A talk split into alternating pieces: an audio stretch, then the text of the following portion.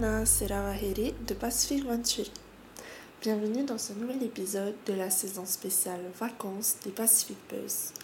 Tu l'auras compris, mais pour cette saison, nous te faisons découvrir ou redécouvrir des histoires de certains entrepreneurs du Fénois qui ont su mettre en avant le mythique accueil chaleureux du Polynésien et qui reçoivent les gens chez eux comme si c'était un membre de leur famille. Bien différent de l'accueil d'un hôtel et très loin d'être aussi luxueux et hors de prix que ceci, les pensions de famille nous font voyager dans le plus grand des calmes au milieu de la nature et nous font nous sentir comme à la maison à chaque fois que l'on y dort. D'ailleurs, aujourd'hui, on t'embarque avec nous pour aller à la rencontre de Cyril Gallou, gérant de la pension Relais Fénois.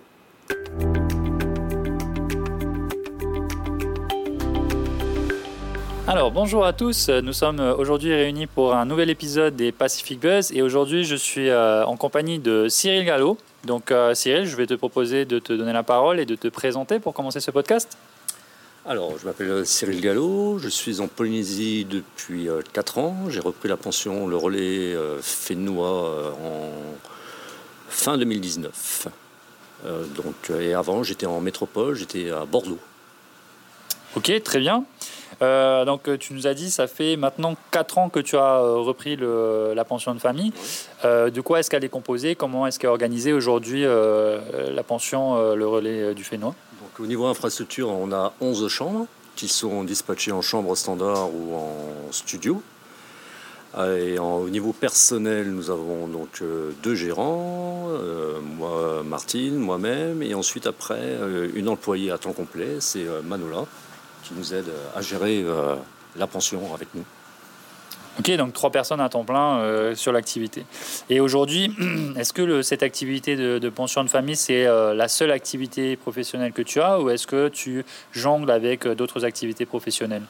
Alors en complément de la pension de famille, on a quelque chose en plus. On fait la location de voitures. Mhm. D'accord? Donc on met à disposition, on n'a que deux voitures hein, de location qu'on met à disposition des clients au cas où. Donc euh, voilà, c'est notre euh, seule chose en plus qu'on fait par rapport à la pension de famille pure. Du coup, finalement, c'est quelque chose, c'est une activité qui vient compléter le service de la pension de famille. C'est pas quelque chose qui est vraiment euh, à côté, qui a rien à voir. C'est pas, on va dire, c'est pas un pur business location de voiture. C'est un complément pour les clients qui sont qui séjournent chez, chez nous. Ok. Et qu'est-ce qui a qu'est-ce qui a déclenché un peu cette aventure de la pension de famille? Qu'est-ce qui a été l'élément déclencheur de se dire bon bah on va reprendre une pension de famille, on va se lancer dans l'aventure? Alors nous, en métropole, on avait un bar tabac.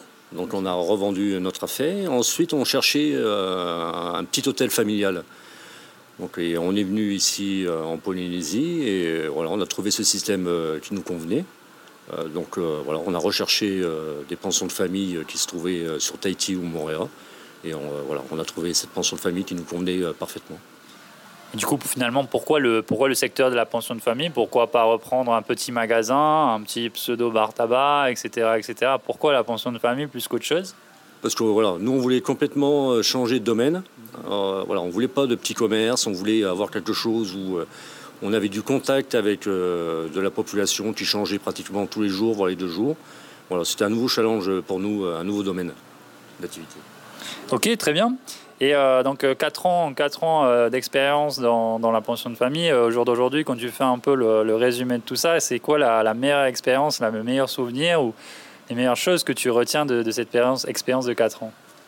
Alors pour nous, on a le meilleur souvenir, on va dire, c'est la période Covid où on a vraiment commencé donc avec le confinement et ensuite la réouverture avec tous les locaux on a travaillé énormément euh, pendant deux années avec les locaux euh, et on les remercie encore parce que c'est eux qui nous ont un peu euh, sauvés de cette période très difficile. Ok, effectivement, cette période Covid qui était compliquée pour tout le monde. Et j'imagine qu'on reprend en plus une activité et que deux ans après, un an et demi après, on se retrouve dans une situation type Covid, alors qu'on a un système, business model qui fonctionne avec du tourisme, ça doit être compliqué. Euh, est-ce que euh, aujourd'hui, tu, comment est-ce que tu vois, tu perçois l'activité des hôtels euh, comparé à celui de la pension de famille? Est-ce que c'est quelque chose qui est concurrentiel ou est-ce que c'est quelque chose de complémentaire? Comment est-ce que vous voyez les hôtels autour de vous et comment est-ce que ça vous, ça vous impacte? Alors pour nous, on voit aucun impact par rapport au domaine des hôtels avec nous, les pensions de famille, parce que D'après ce que je vois à l'aéroport, on n'a pas du tout la même clientèle. on ne touche pas du tout la même clientèle. Et on s'aperçoit que euh, la pension de famille n'attirait pas trop les Américains jusque-là. Et c'est la première année en hors saison où beaucoup d'Américains viennent chez nous, euh, qui normalement ce sont des clients qui font que des hôtels euh, surclassés, on va dire, dans les îles. Est-ce que tu as une idée de, quelle est la raison de ça? Non, aucune idée. Euh, on a été même surpris d'avoir autant de réservations par euh, ces clients. Ok, très bien. Effectivement, peut-être que c'est une découverte pour les Américains qui recherchent autre chose après la fameuse crise Covid. Euh, et du coup, au quotidien, quels sont les challenges d'un gérant de pension de famille? Quelles sont les difficultés du, quotidien, les, difficultés régulières ou les plus grosses difficultés que tu as pu rencontrer? Grosse difficulté, on va dire qu'on n'en retrouve pas spécialement. C'est surtout euh, une remise en question régulière euh, par rapport à la gestion des clients. Ensuite, après, pareil, euh, tout ce qui est entretien, renouvellement un peu de tout notre domaine des chambres. Voilà, se remettre toujours un peu en question quand même tous les jours pour qu'on puisse accueillir de mieux en mieux notre clientèle. Concrètement, ça passe par quoi pour donner quelques exemples, pour avoir une vision un peu plus concrète de ça? Bah, euh, déjà, par exemple, quand je parle euh, des chambres, tout ça, donc euh, nos femmes de ménage qu'on a, tous les jours, elles nous font un compte-rendu des chambres s'il y a un problème lorsqu'elles font le ménage. Donc, et puis après, là, on voit s'il y a quelque chose à faire pour que le client d'après n'ait pas le même souci. Hmm. C'est un peu de l'ajustement au quotidien en fonction de, tous les retours que vous avez. on sait, donc tu l'as mentionné aussi, vous êtes deux à gérer la pension de famille, donc j'imagine madame. Comment est-ce qu'on gère euh, cette partie euh, personnelle et euh, professionnelle alors que ben, on habite là où on travaille et comment est-ce qu'on fait pour gérer ces choses-là? Bah, il n'y a pas trop de gestion personnelle parce qu'en en fin de compte, voilà, on est toute la journée ici. Après, voilà, on sait que la période de mars jusqu'à fin novembre, voilà, on est là tout le temps. C'est priorité à la gestion de la, la, pension. Et puis on sait qu'après, pendant les trois mois qui sont un peu hors saison, ben, on pourra profiter un peu plus personnellement. Entre guillemets, vos vacances scolaires finalement. ok, euh, aujourd'hui, si quelqu'un voulait se lancer dans le business un peu de la pension de famille, quels seraient les conseils que tu pourrais lui apporter?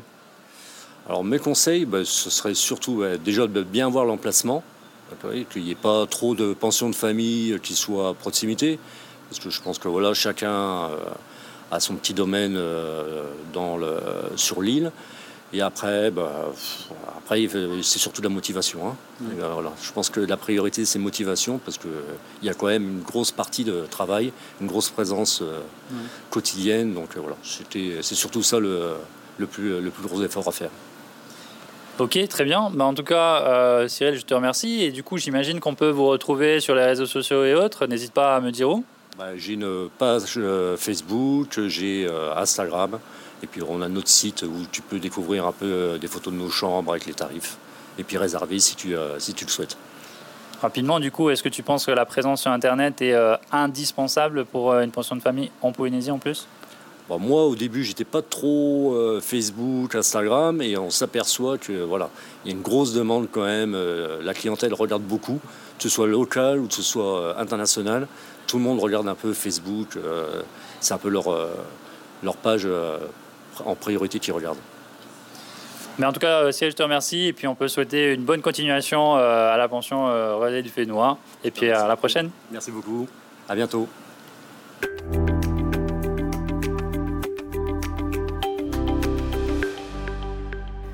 Cet épisode t'a plu, n'hésite surtout pas à le partager avec tes proches, tes collègues ou bien ta famille. N'hésite pas également à le partager sur les réseaux sociaux et à le noter sur ta plateforme de podcast préférée. Ce sont bien sûr tes retours et tes partages qui nous aident à continuer. À très vite pour un nouvel épisode, toujours à la rencontre de ces entrepreneurs si particuliers. D'ici là, prends bien soin de toi et à bientôt. Nana!